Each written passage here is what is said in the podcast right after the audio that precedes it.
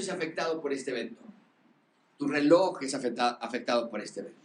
Eh, la historia de la humanidad se vio afectada. La manera en la que computamos los años se vio afectado por este evento.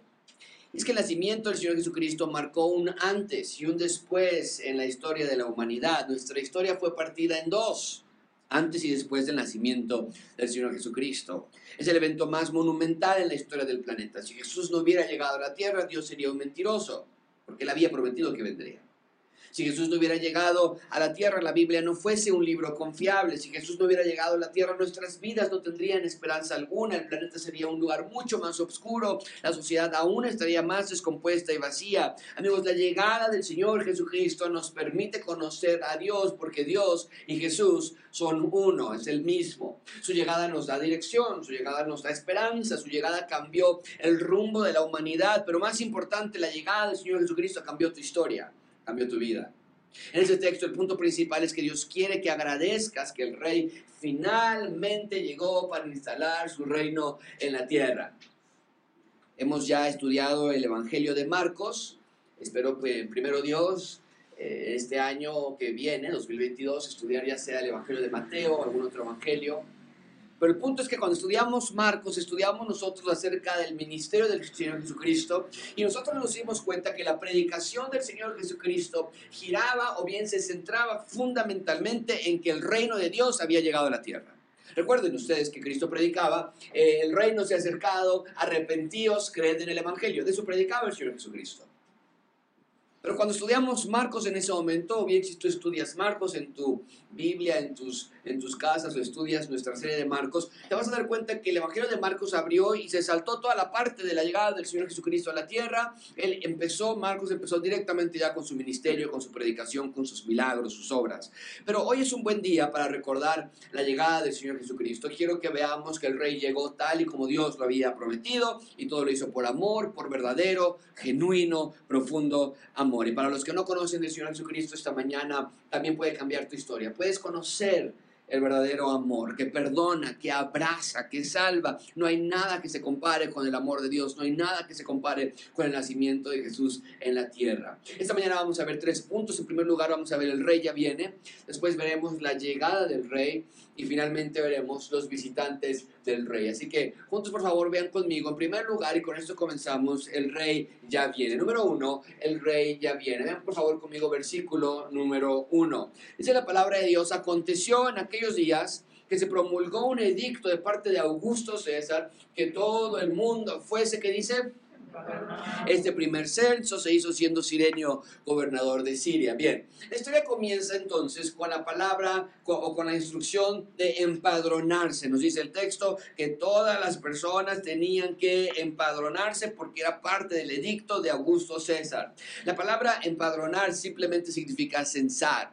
El emperador romano quería saber cuántas personas vivían en Israel. Recuerden, en ese momento Israel estaba bajo la opresión del imperio romano y no era fuera de lo común, como tampoco lo es hoy en nuestra actualidad, que los gobiernos quieran saber cuántas personas viven en cierta nación. Y la razón primordial por la que hacían esta clase de censos no nada más era para ayudar a expandir los servicios sociales o para mejorar el sistema educativo. Lo que querían los emperadores romanos era saber cuántos jóvenes había en el imperio para reclutarlos, para ponerlos como soldados, para juntarlos para una eventual guerra si llegaba la necesidad que no era fuera de, fuera de lo común en ese momento que hubiese conflictos bélicos. Y el versículo 3 nos dice que todos tenían que ser empadronados en su ciudad, dice el texto, cada uno a su ciudad. Esto habla de su ciudad natal, de la ciudad de origen. Ahora, vimos la semana pasada, si ustedes lo recuerdan, José y María vivían en una pequeña ciudad insignificante, en una región de Galilea, que ya de por sí Galilea le decían Galilea de los gentiles, si ustedes, recuerdan la semana pasada lo vimos, y era una ciudad, era una región que, que, no, que no respetaban mucho los judíos, no les gustaba por toda la contaminación de la entrada y salida, era una ciudad fronteriza, y entonces no les gustaba, pero dentro de esa región, María y José vivían todavía en una ciudad todavía más despreciable que era Nazaret, la veían con muchísimo desprecio, con, con muy poco valor, y entonces vimos eso la semana pasada, pero el versículo 4 nos dice que aunque vivían allí, no es que eran de allí. Vean por favor conmigo, dice, y José subió de Galilea, de la ciudad de Nazaret, a Judea. Judea está en el sur. y específicamente va a la región de Judea, va a la ciudad de David que se llama, ¿cómo se llama esa ciudad? Belén. Por cuanto, y nos dice el texto, José no era de Nazaret, aunque vivía en Nazaret, no era de Nazaret, sino era de Belén porque era de la casa y familia de David. Lo vimos la semana pasada también. La Biblia entonces nos dice que la ciudad natal de José era Belén. Y esto ya nos debe llamar mucho la atención. Y vamos a ver por qué en un, en un, momento.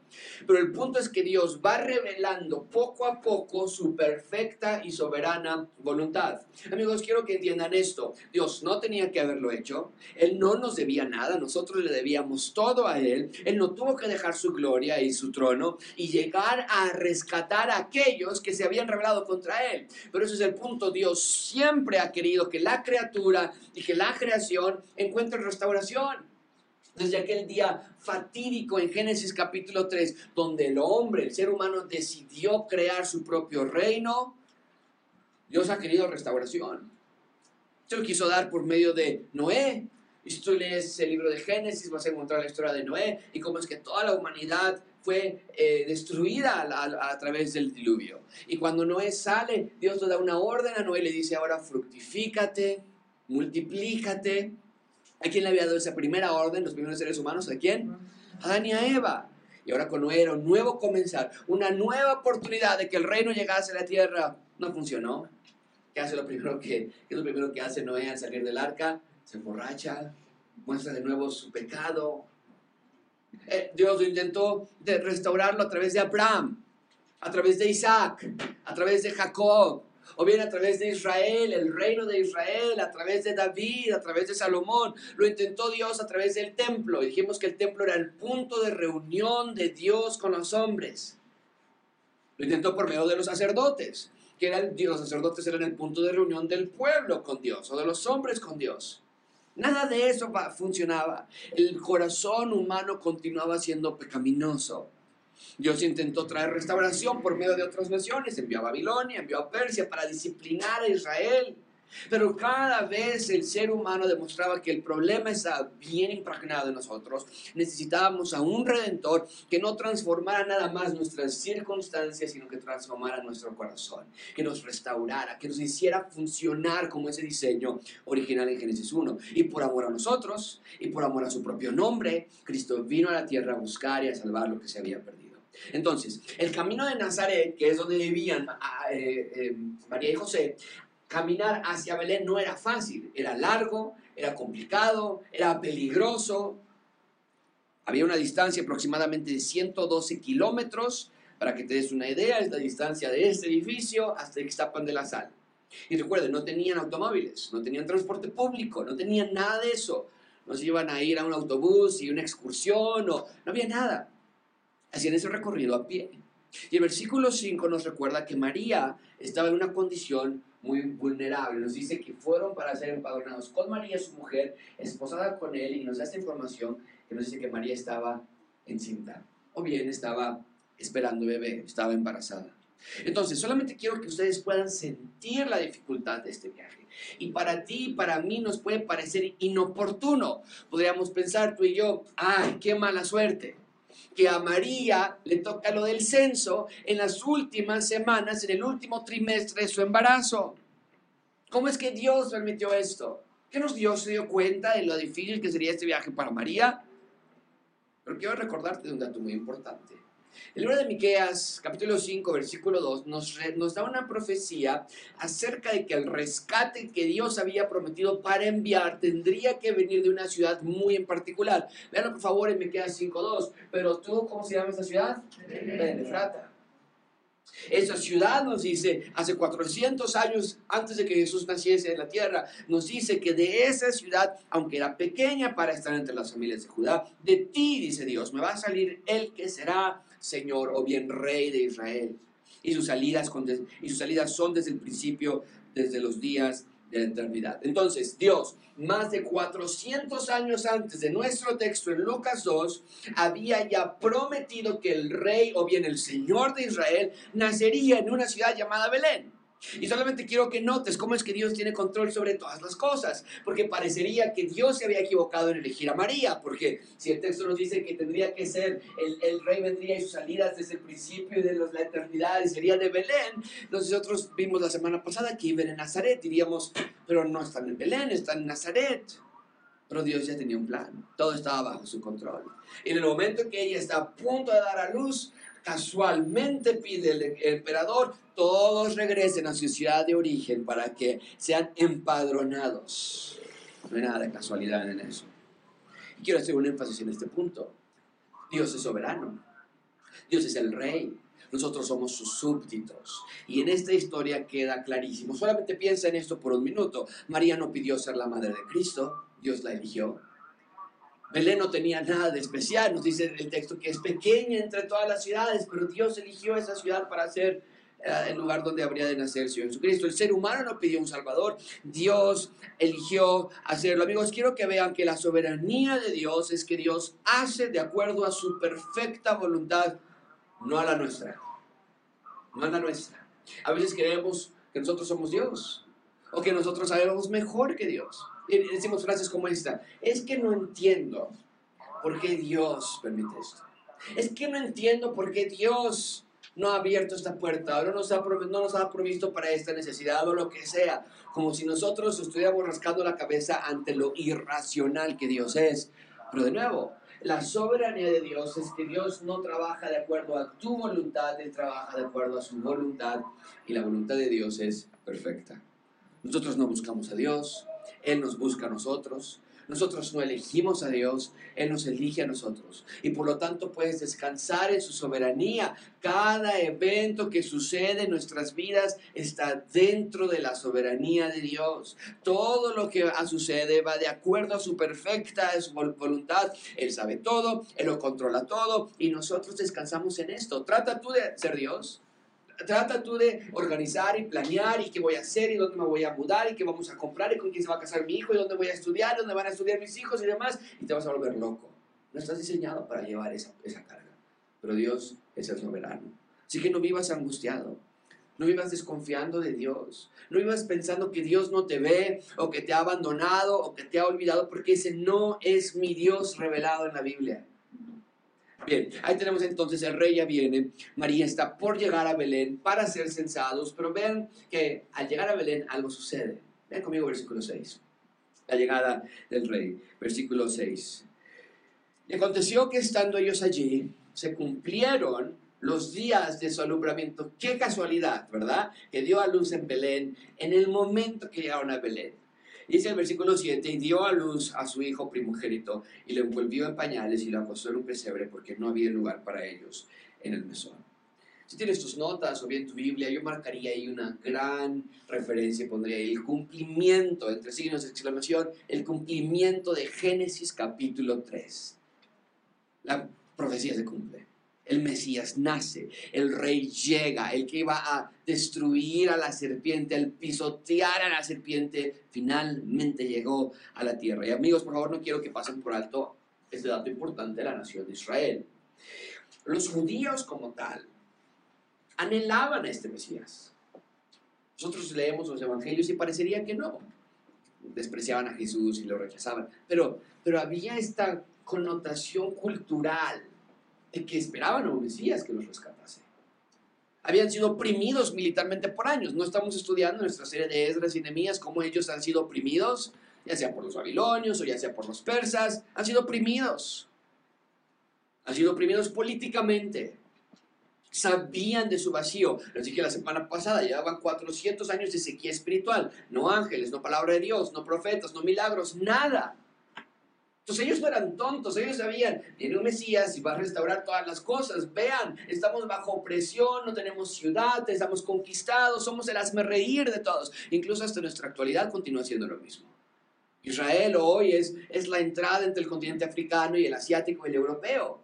Y después de la Segunda Guerra Mundial, si ustedes estudian la historia, parecía como que Israel era el juguete de todos un poquito para Gran Bretaña y un poquito para la ONU y un poquito para Palestina y ahora está, hasta hoy, les, les, les he dicho antes, la ciudad está totalmente tomada por todas las diferentes visiones y contextos religiosos.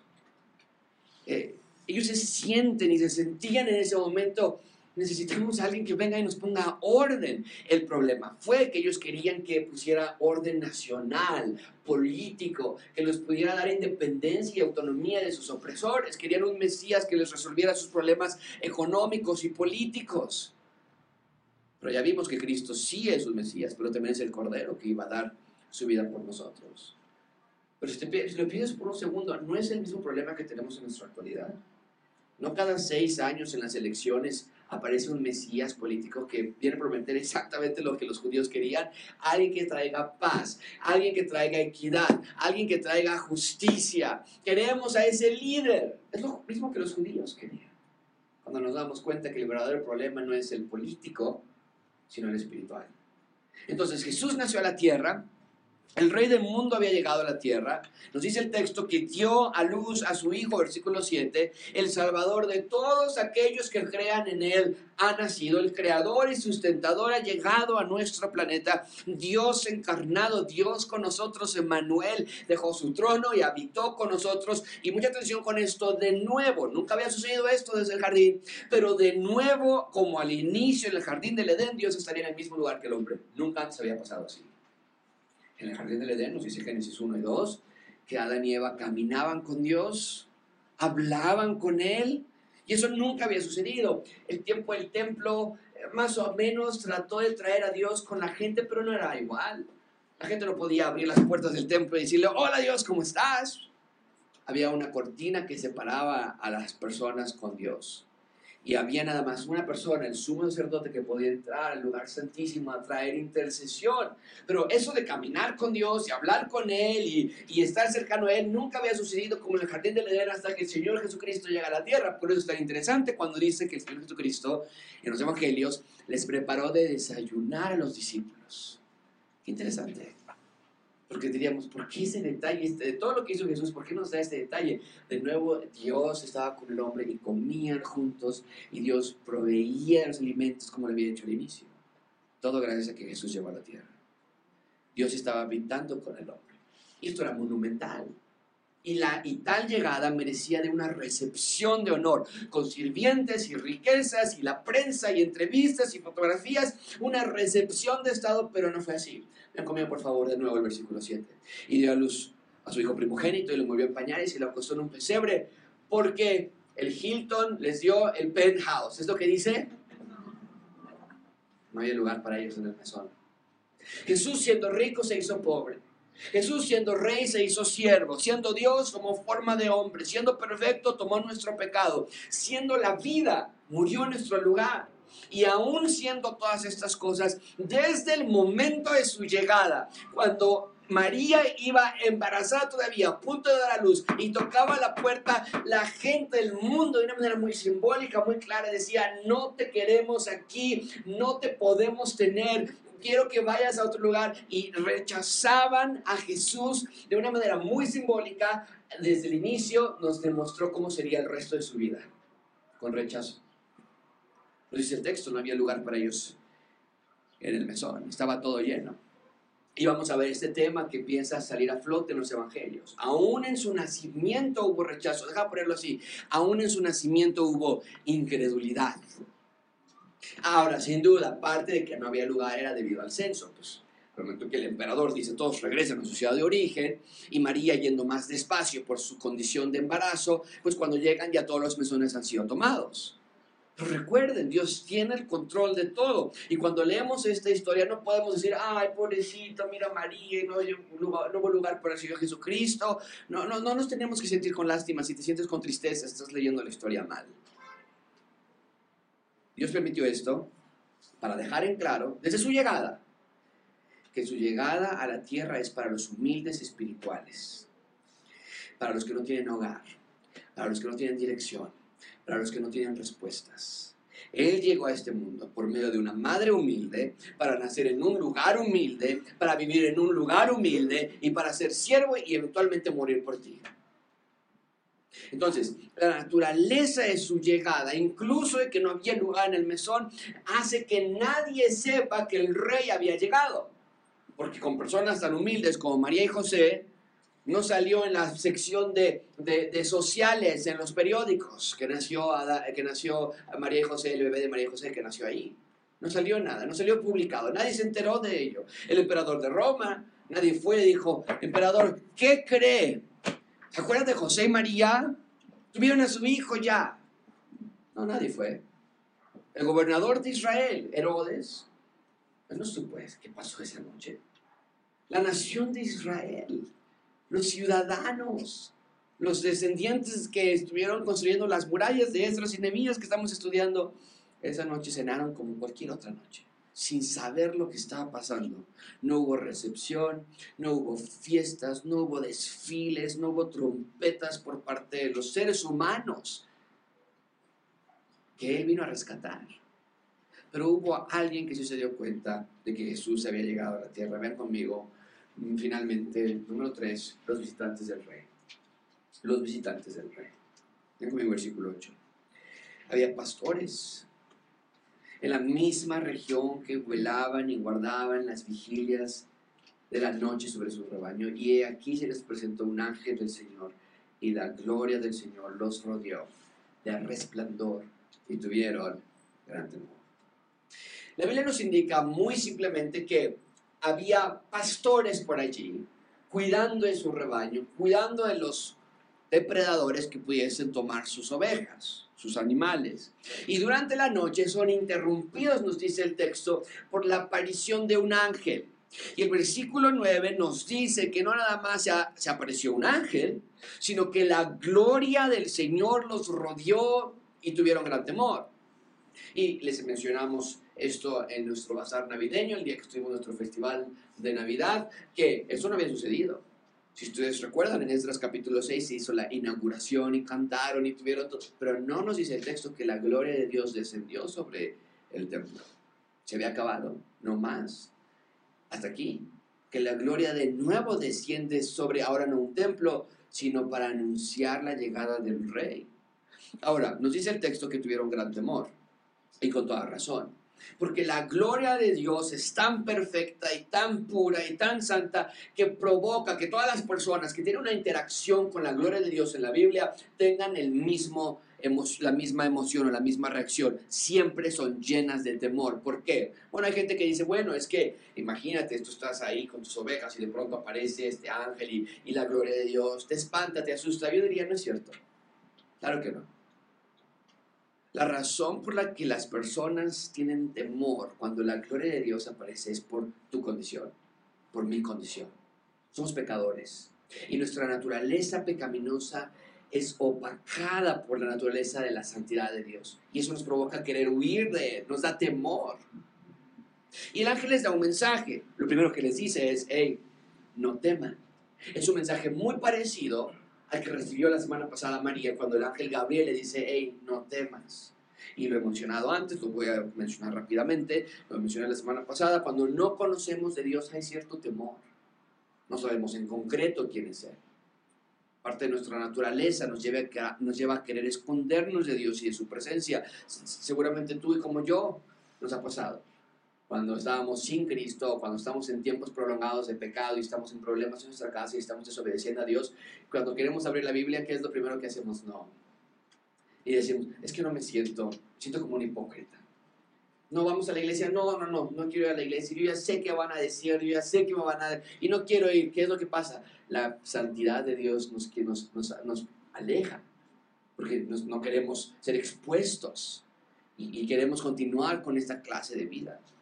Pero cuando los que estamos en el Señor Jesucristo podemos confiar en Él como nuestro Salvador, no tenemos nada que temer. En segundo lugar, el mensaje del ángel no nada más es no teman. El segundo, el segunda, la segunda parte del mensaje es el rey ha nacido. Vean conmigo versículo 10. De nuevo, eh, el ángel les dice, no temáis, porque he aquí os doy nuevas de gran gozo que será para todo el pueblo. Leamos juntos en voz versículo 11, que, que, que os ha nacido hoy en la ciudad de David un Salvador que es la razón de que no hay temor, dicen este ángel, es que les traigo muy buenas noticias y el versículo 11 nos las da. Hoy ha nacido en Belén un Salvador, el Cristo, el Rey, el Señor. Y amigos, esta es la razón por la que tú y yo también nos podemos alegrar De la misma manera que estos pastores se alegraron, tenemos la oportunidad de creer en el Mesías. Ya no tenemos que vivir en la esclavitud del pecado, en la esclavitud de Satanás. Ya no tenemos que preguntarnos qué va a pasar después de la muerte, porque en esa noche un Salvador Cristo nació, el rey llegó a la tierra, el reino estaba por ser inaugurado, a Cristo estaba restaurando todo y ahora solamente te queda a ti y a mí estar seguros de tu ciudadanía. Y te pregunto a ti esta mañana, ¿estás seguro de tu ciudadanía? ¿Estás seguro que eres un ciudadano y ciudadana del rey? ¿O crees? ¿O esperas? ¿O me parece? Porque el mensaje es clarísimo. El rey ha llegado. Es hora de que estés claro tú si eres parte de su reino. La tercera parte del mensaje es muy simple, no nada más es no teman, no nada más es hoy ha nacido, pero ahora es vayan y adórenlo. Vean conmigo el versículo 12, esto les va a servir de señal. Hallaréis al niño envuelto en pañales, acostado en un, ¿qué? La idea es esta, es la señal y no se las estoy dando para que nada más la pongan en sus notas. Eh, tienen que ir a buscarlo. Vayan a buscar a este bebé vayan a y esta es la señal, va a estar en un pesebre, va a estar envuelto en pañales y de nuevo tenemos que hacer, tenemos que preguntarnos esto, ¿por qué Dios, de todas las personas que estaban cercanos en ese lugar, por qué Dios eligió a estos pastores para que fueran los primeros en doblar sus rodillas ante el rey? ¿Por qué? Bueno, la respuesta es la misma que dimos hace unos minutos. Dios deja claro que Él viene por los humildes. Y desde luego, hay una figura muy importante en que sean pastores los que van a adorar al rey. Porque Dios mismo en el Antiguo Testamento se habla como el pastor. Salmo 23, que es lo que nos dice, Jehová es mi pastor. Cristo mismo toma esa analogía y dice, yo soy el buen pastor. Y el buen pastor su vida da por quienes? Por sus ovejas. Entonces, desde el principio vemos esas flechas apuntándonos que sean pastores los que van a adorar a Cristo. Es una gran flecha mostrándonos que aquí tenemos al pastor del mundo siendo adorado por pastores de ovejas. Ahora, para que tú seas oveja de ese pastor, del pastor Dios, de Jehová, tienes que ser pobre en espíritu, nos dice la palabra de Dios. Cristo vino por los que saben que están en bancarrota espiritual.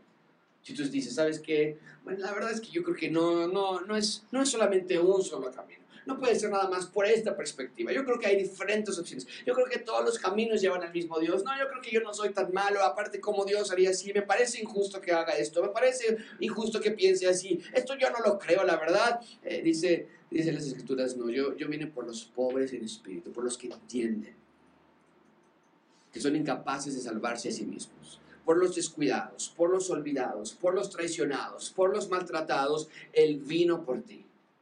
Y Dios no quiso una gran recepción para su Hijo, sino que de lo más humilde de la sociedad judía, que son los pastores, no había nada más bajo que ser un pastor en la jerarquía social, un grupo de pastores son los primeros en saber que el rey ha llegado y en adorar al rey en la tierra. Pero amigo, quiero que entiendas que esto sigue siendo una realidad. Dios no busca grandes científicos. Muchas veces nosotros caemos en ese ciclo, ¿no es cierto? Vamos a buscar a ver un científico cristiano para que tal vez ahora sí mi tío crea, para que tal vez ahora sí mi pareja crea, un cantante cristiano, un futbolista cristiano, y nos causa cierta emoción de que ellos sí tienen mucha voz y posibilidad, o si tal presidente fuera cristiano. Dice Dios, yo no estoy buscando ese tipo de cosas. Yo no necesito las figuras grandes de la política o de la socialité mexicana para que mi nombre sea exaltado. Yo busco a aquellos que tienen un corazón humilde y que se acercan a mí y que creen en mí. Mi pregunta para ti esta mañana es, ¿eres tú uno de ellos? Ahora, vean lo que pasa después, es fascinante. Ven conmigo versículo 13.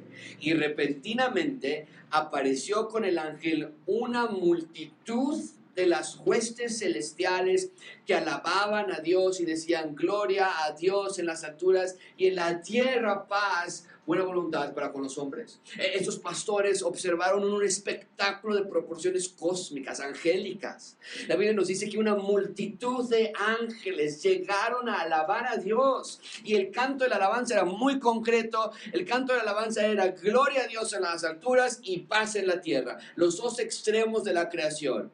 El punto del mensaje era, vamos a alabar a Dios porque Él es el único que se merece la gloria y vamos a alabar a Dios porque Él es el único que puede traer paz a la tierra, paz a los hombres. Él es el único que puede salvar a los ciudadanos de la tierra y es importante recalcarte.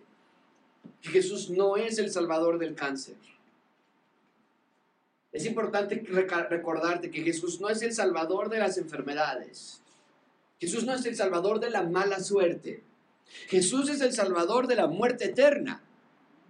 Él es quien perdona nuestros pecados. Y claro que en el reino por venir tendremos un cuerpo sin enfermedades, sin muerte, sin problemas.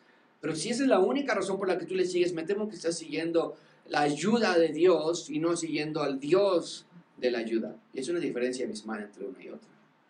Jesús es quien se ofreció por nosotros para que no tengamos que estar en separación eterna. Y eso, amigos, es lo único que puede traer paz a los hombres. Vivimos en un mundo donde no hay paz. Eh, estamos comenzando un año y muchos de ustedes seguramente están pensando, ojalá que este, ojalá, de modo subjuntivo, como lo conocemos en el, en, en el español, ojalá que este año mi matrimonio esté mejor, que me sienta mejor, que salga, a ver si salgo de la depresión, a ver si salgo de este problema económico, ojalá que este año estuvo horrible, llegamos a decir, ¿sabes? Lo, el problema es que estás buscando paz en los lugares donde nunca va a haber en tu trabajo, en tu salud. Eh, ahí está tu fuente de paz, en tu esposo, en tu esposa, en tus hijos, en tu economía. Claro, no me sorprende que entonces los hospitales psiquiátricos estén llenos de personas con depresiones y compulsiones y cualquier clase de dificultades. Estamos poniendo nuestro énfasis en los lugares en los que siempre son conocidos por ser buenos para fallar. Pero aquí este texto nos dice, lo único que puede traer paz a la tierra buena voluntad a los hombres es el Señor Jesucristo. La única manera en la que puedes tener total paz es mediante Jesús como tu Salvador. Ven conmigo, versículo 15. Sucedió que cuando los ángeles se fueron de ellos al cielo, los pastores, los pastores se dijeron unos a otros, pasemos pues hasta Belén y veamos esto que ha sucedido y que el Señor nos ha manifestado. Finalmente vemos en el versículo 15 que los pastores toman una decisión, ese es el punto, ese es el ciclo que yo quiero que tú aprendas, escuchan el mensaje, lo asimilan con su cabeza y después ahora deciden obedecer en su corazón. Ese es el ciclo. Todos ustedes, nos dice, nos dice Mateo capítulo 13, son como tierra, que escuchan la palabra cuando el sembrador va y echa la semilla. Escuchan la palabra y ustedes entonces son como una de diferentes cuatro tierras. O entonces la primera tierra está tan dura que no siquiera entra la semilla. O la segunda tierra está un poquito suave y entonces entra, pero realmente no profundiza y se emocionan las personas y dicen, sí, yo quiero cambiar, no, wow, eso está padrísimo, pero pasa un poquito de tiempo y el sol nos dice que empieza a quemar el fruto de que está tan pequeño porque no tiene raíz profunda y el sol la quema. La tercera clase de tierra nos dice que es que la que está envuelta en arbustos y en, en, en, hierbas silvestres. Y cuando trata de crecer la semilla del Evangelio, las riquezas de este mundo, las vanagloria de este mundo, dice que ahogan la semilla y no hay fruto. Pero la buena tierra, esa tiene suavidad a diferencia de la primera, tiene profundidad a diferencia de la segunda y tiene limpieza a diferencia de la tercera y entonces produce fruto a 30, a 60 y a 100 por uno. Es lo que escuchamos, es lo que vemos aquí. Escucharon ellos el mensaje de los ángeles, lo asimilaron con su cabeza y decidieron actuar. ¿Por qué, amigos? Porque las ovejas oyen la voz del pastor y le siguen. Esa es la característica principal del verdadero ciudadano del reino de Dios. No siempre, no siempre. Caemos. Y cuando caemos, dice Juan, les escribo estas cosas para que no pequéis. Pero si alguno peca, abogado tenemos para con el Padre Jesucristo justo. Pero el punto es este, escuchas la voz del pastor y, y, la, y, lo sigues. Esas son las ovejas del pastor. Entonces lo vemos aquí ilustrado. Los, los pastores oyen la voz de su pastor a través del ángel que le está hablando con el mensaje. Y le siguen. ¿Por qué? Quiero que quede muy claro esto. La salvación siempre, sin excepción, va de la mano de la obediencia. Sin excepción. Ahora, no siempre. Hay periodos en los que desobedecemos, claro. David estuvo dos años, por lo menos dos, tal vez hasta tres, en desobediencia y que mandó matar a Urias y fue en adulterio y estaba mintiendo y, tenía a su hijo que no era realmente de un matrimonio legítimo y engañó a todos por años. Pero cuando llega Natán, escucha la voz y escribe el Salmo 51 y dice, jamás voy a volver a caer en esto. Y dentro de lo que nosotros vemos en las escrituras, jamás volvió a caer en un adulterio. Ese es el que escucha la voz. Pero lo que vemos es obediencia constante, no perfecta, pero constante, como cuando hay una fuga de agua, que se está fugándose y alguien se acerca y dice, yo no veo nada. ¿Y qué decimos a veces? Espera, te va a salir en 30 segundos o 20 segundos, porque está allí, constante. Y esa es la clase de obediencia que Dios quiere para ti. Ven conmigo versículo 16. Vinieron pues, ¿cómo lo hicieron? Dice el texto. Apresuradamente. Y hallaron, tal y como Dios había dicho, la palabra de Dios siempre se cumple. Hallaron a María y a José y al niño acostado en el pesebre, palabra por palabra. La Biblia nunca se equivoca, Dios nunca miente. Entonces, en el versículo 16 nos dice ese adverbio que vienen apresuradamente a buscar a Belén, a este bebé, y lo encuentran tal y como Dios lo había prometido. He tenido la oportunidad de visitar un establo en Belén. No sabemos en cuál establo estaban, probablemente ya no exista, pero están los establos todavía del siglo I, del siglo II en Belén. Y no es como te los imaginas. Pues pueden las precious moments y está ahí el establito todo limpiecito y hasta velitas y hasta, hasta series navideñas ahí en los Nada de eso es verdad. Los establos en ese entonces no eran lugares que construían con madera afuera, eran cuevas subterráneas. Y el olor y las condiciones higiénicas eran extremosas. Era donde vivían los animales, donde los guardaban que el nacimiento del rey de reyes haya sido allí, insisto, habla acerca del interés de Dios de estar con los más necesitados espiritualmente.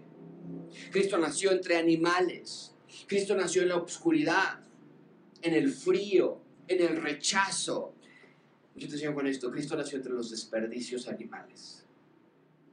Y eso nos tiene que despertar y pensar, ¿por qué?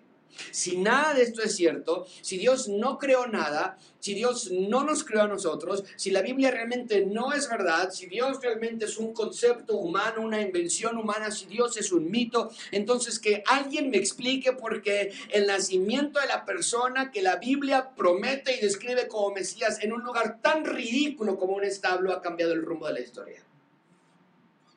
Porque hay millones y millones de seguidores desde la llegada de Cristo si nada de esto es verdad. Si, la Biblia no es, no es verdad, ¿por qué es el libro más vendido en el mundo? Porque tenemos a millones de cristianos que han muerto torturados por causa del Evangelio. Si nada de esto es verdad. Si nada de esto es verdad, ¿por qué cambió mi vida y la de mi familia y la de muchos de ustedes? No podemos responder ninguna de esas preguntas sin tener que admitir que hay algo en este libro que hace que todo lo demás tenga sentido y es aquí, Lucas capítulo 2, el nacimiento del rey, la restauración de todas las cosas del Mesías. Ahora, ¿cuál es el resultado de creer?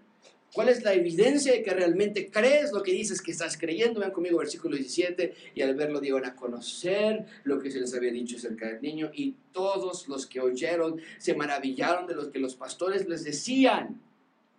Esa es la idea de que los pastores no se podían callar, iban puerta en puerta diciendo, ¿qué crees? Apareció un ángel y lo encontramos, estaba ya en el pesebre, en pañales, con sus padres, como Dios nos lo había dicho. No podían callarlo. El rey del mundo había llegado y tenemos que compartirlo con otros. Y tú y yo tenemos la misma responsabilidad. ¿Cuál es nuestra responsabilidad? Bueno, primero, al igual que los pastores, tenemos que tomar la decisión de creer o no creer. Creer que somos pecadores, creer que necesitamos un rescate, que solamente Jesús nos puede rescatar, creer que Él es tu sacrificio. Y una vez que haces esto, entonces ahora tu responsabilidad es la de proclamarlo a otras personas. Tú no le puedes decir buen día al pollero, porque de buen día no tendrá nada, si no le has compartido antes del Señor Jesucristo. ¿Buen día de qué? Eso se llama indiferencia, eso se llama desamor por una sociedad a la que Dios amó con tal intensidad que envió a su único hijo para que todo aquel que crea en Él no se pierda, más tenga vida. Tú no puedes decirle al, al del Uber, nos vemos, gracias. No puedes decirle que te cortó tu cabello, gracias, aquí te dejo tu propina, ya nos vamos. Tú tienes las noticias que cambiaron el rumbo de la historia. Compartimos porque no podemos callar lo que significa para nosotros que Jesús haya nacido en esta tierra por amor a mí. De eso se trata la Navidad, no de los romeritos. Jesús no vino para que haya intercambios navideños. Jesús vino para transformar tu vida y que ahora tú tomes ese mensaje y lo lleves a las personas afuera que necesitan sus vidas transformadas también. De eso se trata la realidad. El versículo 19, pero María guardaba todas estas cosas, meditándolas en su corazón. María sabía de qué se trataba todo esto. Un ángel se le había aparecido para decirle literalmente que Jesús iba a ser el que iba a salvar a su pueblo de sus pecados. Lo vimos la semana pasada y Mateo 1.21 claramente se lo dice. Le llamará a su nombre Jesús porque él salvará a su pueblo de sus pecados. Le dice el ángel a José también. María siempre supo quién era Jesús. Ella siempre supo cuál era la misión de Jesús. Nada le tomó por sorpresa. Y al ver a los pastores llegar de la nada y hablarle de la gloria del Señor descender y del cántico que estaban cantando, entonces ella lo toma como una señal de que Cristo realmente era el Mesías, el Salvador del mundo. Cristo en efecto era el buen pastor que da su vida por sus ovejas. Y finalmente ve versículo 20.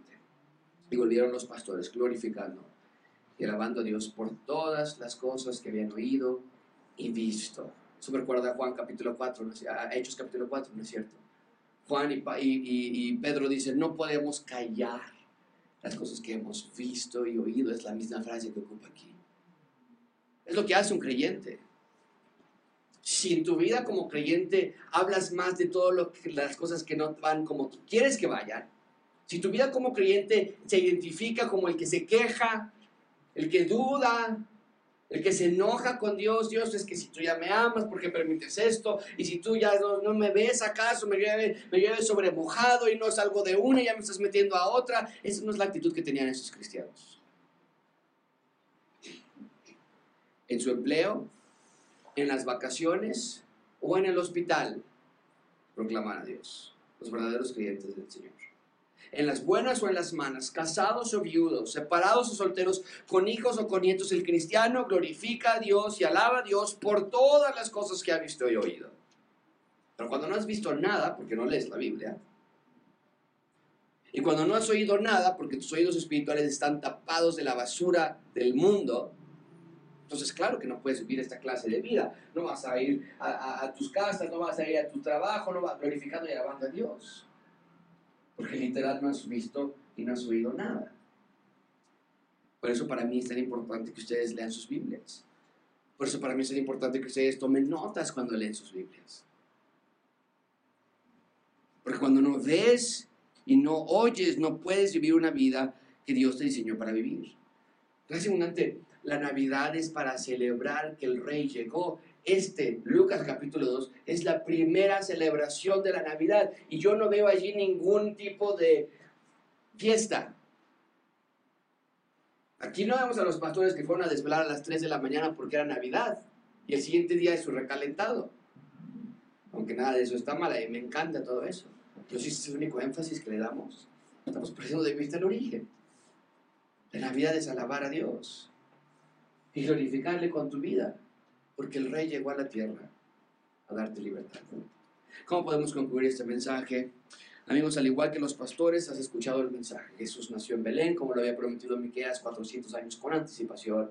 Jesús nació para morir por todo aquel que cree en Él. Jesús te ofrece salvación esta mañana. No estás aquí por accidente. Te ruego que creas en Él.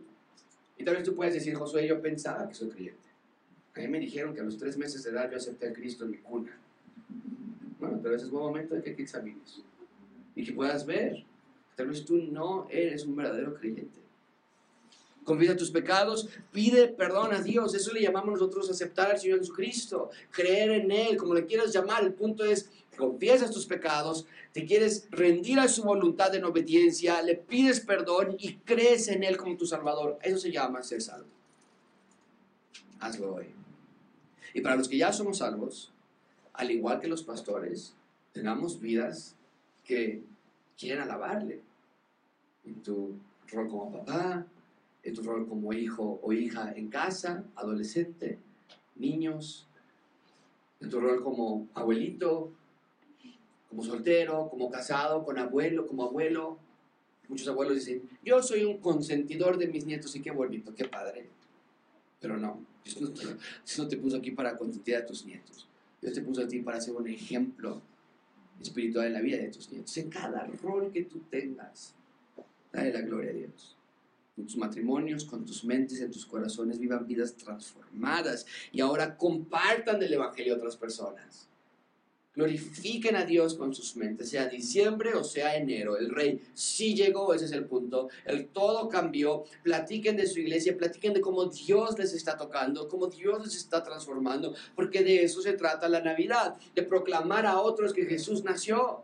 El rey llegó, el reino perdido de Adán y Eva ha sido retomado otra vez por Jesús y el reino ha sido inaugurado. Y muy pronto le vamos a ver descender de las nubes y lo vamos a encontrar en las nubes y va a iniciar el tiempo del reino eterno, primero en el milenio y después ya en la eternidad con él. Y todo esto se va a volver todavía mayor realidad.